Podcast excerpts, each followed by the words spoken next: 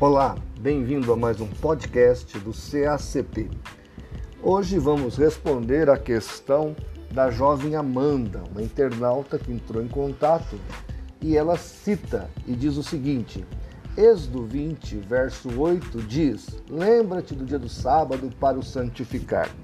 Então ela me pergunta, Pastor Martinez, não teríamos nós, os cristãos, que obedecer esse mandamento? Aguarde sua resposta, diz ela. Ok, Amanda, vamos lá. Em primeiro lugar, a gente tem que ler o texto e o contexto. Se você continuasse lendo, você ia chegar em Êxodo 31, 16 e 17, que diz assim: Êxodo 31, 16 e 17. Guardarão, pois, o sábado os filhos de Israel, celebrando o sábado nas suas gerações por concerto perpétuo entre mim e os filhos de Israel será um sinal para sempre, porque em seis dias fez o Senhor o céu e a terra, e o sétimo dia descansou e restaurou-se. Então aqui nós temos é, um edito do Senhor, aonde deixa claro na sua palavra que guardarão os filhos de Israel. É muito explícito o texto. Ou seja, os judeus é que deveriam celebrar esse momento sabático perpetuamente. Perpetuamente. Muito bem. Aí você pergunta-se por quê? Aí você vai para Deuteronômio 5, verso 15, onde diz assim: Por que te lembrarás que foste servo na terra do Egito e que o Senhor teu Deus te tirou dali com mão forte, braço estendido, pelo que o Senhor teu Deus te ordenou que guardasse o dia de sábado? Ou seja, Aqui em Deuteronômio 5,15, Deus está explicando por que, que o judeu tinha que guardar o sábado. Lá ele fala que tem que guardar, aqui ele explica o porquê. Então, em Êxodo 31, ele fala quem tem que guardar. Em Êxodo 20, ele fala que tem que guardar. Em Êxodo 31, quem tem que guardar. E em Deuteronômio 5,15, por que o judeu tem que guardar? Porque foste escravo na terra do Egito. Então, seria e é uma celebração perpétua. Mesmo o judeu convertido a Cristo, servo de Cristo, ele pode, no dia de sábado, trazer à memória o quê? Que um dia esse povo, na qual Deus começa uma história linda que vai culminar em Jesus, foi escravo na terra do Egito e que Deus os tirou dali com mão forte. Inclusive, tudo isso é símbolo, é figura da graça que viria sobre a humanidade. O Egito é uma nação física, lugar real, mas também se tornou uma, uma circunstância espiritual, ou seja, sair do Egito é também sair do pecado. Aí você continua lendo, você vai começar a compreender. E veja, senhoras e senhores que estão aqui nos ouvindo, em nenhum momento a Bíblia aqui diz que isso tem a ver com salvação.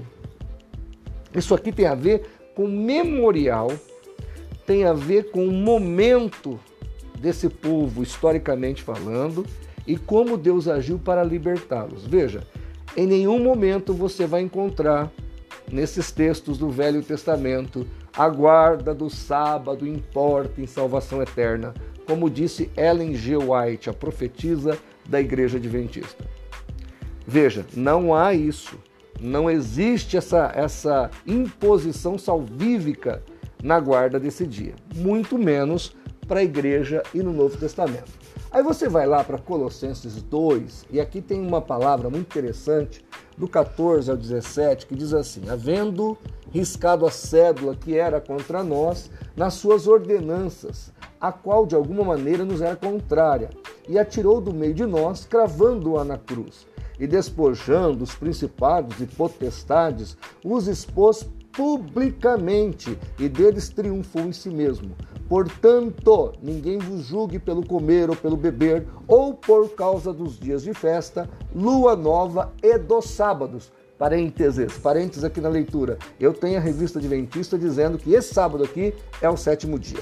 Voltando, versículo 17 que são sombra das coisas futuras, mas o corpo é Deus, é Cristo, é de Cristo.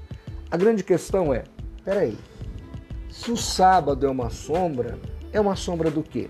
Você vai para Hebreus capítulo 4, versículo 7, que diz assim: Determina outra vez um certo dia, hoje, dizendo por Davi, muito tempo depois, como está escrito: Hoje, se ouvirdes a sua voz, não endureçais o vosso coração.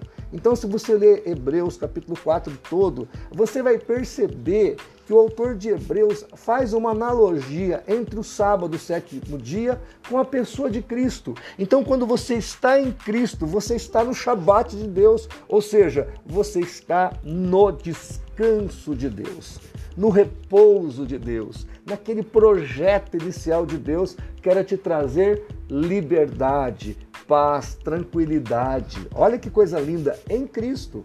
Aí você vai para Mateus capítulo 11, verso 28, 29 e 30. Jesus diz: Vinde a mim todos os que estáis cansados e oprimidos, e eu vos aliviarei. Tomai sobre, tomai sobre vós o meu jugo e aprendei de mim, que sou manso e humilde de coração, e encontrareis descanso para as vossas almas, porque o meu jugo é, é suave, o meu fardo é leve.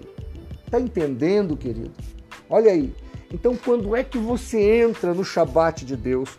Quando você entra no descanso de Deus? Quando você se encontra nessa figura que era o sétimo dia do Velho Testamento? Quando você guarda o domingo? Quando você guarda um dia da semana ou o sétimo dia da semana? Não! Quando você está em Cristo.